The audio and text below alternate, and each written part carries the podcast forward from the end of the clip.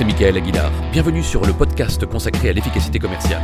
Vous pouvez également me retrouver sur ma chaîne YouTube et sur mon site michaelaguilar.fr. Vous êtes prêts? C'est parti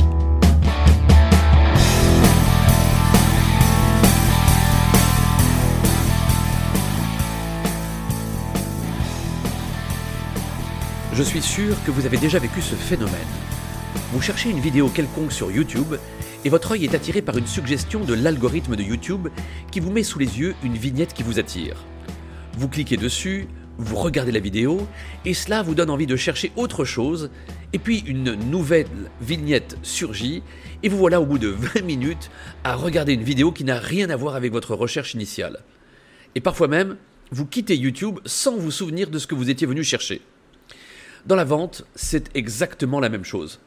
Il arrive assez souvent que le client nous entraîne dans une discussion de salon et nous fasse passer de sujet en sujet et que, sans y prendre garde, on perde de vue notre mission commerciale et que l'on reparte de l'entretien en ayant oublié des informations cruciales, voire même en ayant oublié de vendre tout simplement un peu comme si l'on voulait faire du canoë sur une rivière et que le courant nous entraînait vers des rapides de plus en plus tumultueux qui nous précipitent vers des chutes vertigineuses sans qu'on ne puisse reprendre le contrôle de son embarcation. La méthode BRIC va vous permettre de reprendre la main et de vous assurer que vous repartez avec les informations commerciales essentielles pour maximiser vos chances de vendre. Si vous avez un peu d'expérience dans la fonction commerciale, vous avez forcément vécu le rendez-vous duquel vous ressortez sans savoir si le client dispose du budget nécessaire, s'il est le décideur, et ou s'il y a d'autres parties prenantes à la décision et d'autres informations essentielles. Voici un acronyme que vous devez toujours avoir en tête et qui va vous permettre de sauver bien des ventes. BRIC. B-R-I-C. BRIC, ce sont les initiales des mots budget, recommandation, influence et conclusion. Avant de quitter votre client, à la fin d'un rendez-vous, vous devez avoir la réponse à ces quatre clients. 1. Le client a-t-il affecté un budget précis à sa dépense ou à son investissement?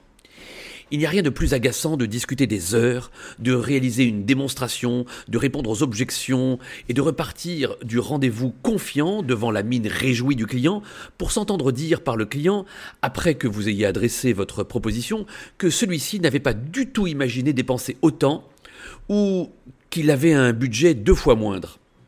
Par conséquent, vous devez absolument avoir posé la question quel budget avez-vous envisagé pour cet investissement? Ou encore, est-ce que vous disposez d'un budget précis afférent à cet investissement ou bien ce budget est-il susceptible d'évoluer modulo l'intérêt que vous pouvez avoir pour les avantages que notre solution vous apportera? 2. Le client vous a-t-il communiqué une recommandation, un parrainage? On sait tous qu'il est très difficile de conquérir un nouveau client, tandis qu'il est beaucoup plus facile de demander à un client s'il connaît des personnes comme lui ou ayant les mêmes besoins auprès desquels il pourrait nous recommander. Lorsque l'on appelle un client en se recommandant d'une personne qu'il connaît et apprécie, les chances d'obtenir un rendez-vous sont multipliées par 4 par rapport à celles d'un appel à froid, c'est-à-dire sans recommandation. 3. Quelle est la sphère d'influence de votre client et le circuit de décision? J'ai consacré une vidéo complète à ce sujet qui s'intitule sur YouTube Qui décide, qui achète? Vous retrouverez très facilement cette vidéo en allant sur YouTube. Regardez-la. Je vous donne toutes les questions à poser pour identifier le ou les décideurs, les prescripteurs, les influenceurs et autres payeurs. Si vous vendez en B2B, on considère classiquement qu'il y a aujourd'hui une moyenne de 7 personnes qui participent à la décision ou qui l'influencent. Le fait d'oublier une seule personne peut vous faire perdre la vente, comme dans l'histoire que je raconte dans cette vidéo YouTube à ne pas manquer. 4. Enfin, dernière question, avez-vous conclu? Attention, je ne parle pas nécessairement de la conclusion au sens où on l'entend classiquement, à savoir la signature du contrat ou de la commande. Je parle ici d'obtenir un engagement quelconque. Une signature, bien sûr, mais à défaut, un nouveau rendez-vous, une promesse de décision, une autre personne à contacter, sachant que vous demanderez à votre interlocuteur d'intercéder en votre faveur pour que vous obteniez un rendez-vous. L'idée, vous l'avez compris, c'est que lorsque le rendez-vous touche à sa fin, vous puissiez balayer dans votre tête les quatre thèmes du brick. Et vous poser la question suivante. Ai-je posé la dernière brique avant de partir? Autrement dit, est-ce que j'ai le budget, un parrainage, le circuit de décision et un engagement? Si vous pouvez répondre positivement à ces quatre questions, alors vous pouvez prendre congé. S'il vous manque une ou deux briques, eh bien vous pouvez toujours reprendre la main et dire à votre client avant de le quitter Ah, euh, avant de partir, j'ai oublié de vous poser deux questions. Vous vous étiez fixé un budget pour cet investissement?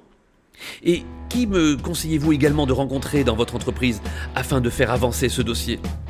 À mon tour de prendre congé de vous et avant cela, vous proposer un engagement sous la forme d'une évaluation de 5 étoiles sur Apple Podcast. À très bientôt.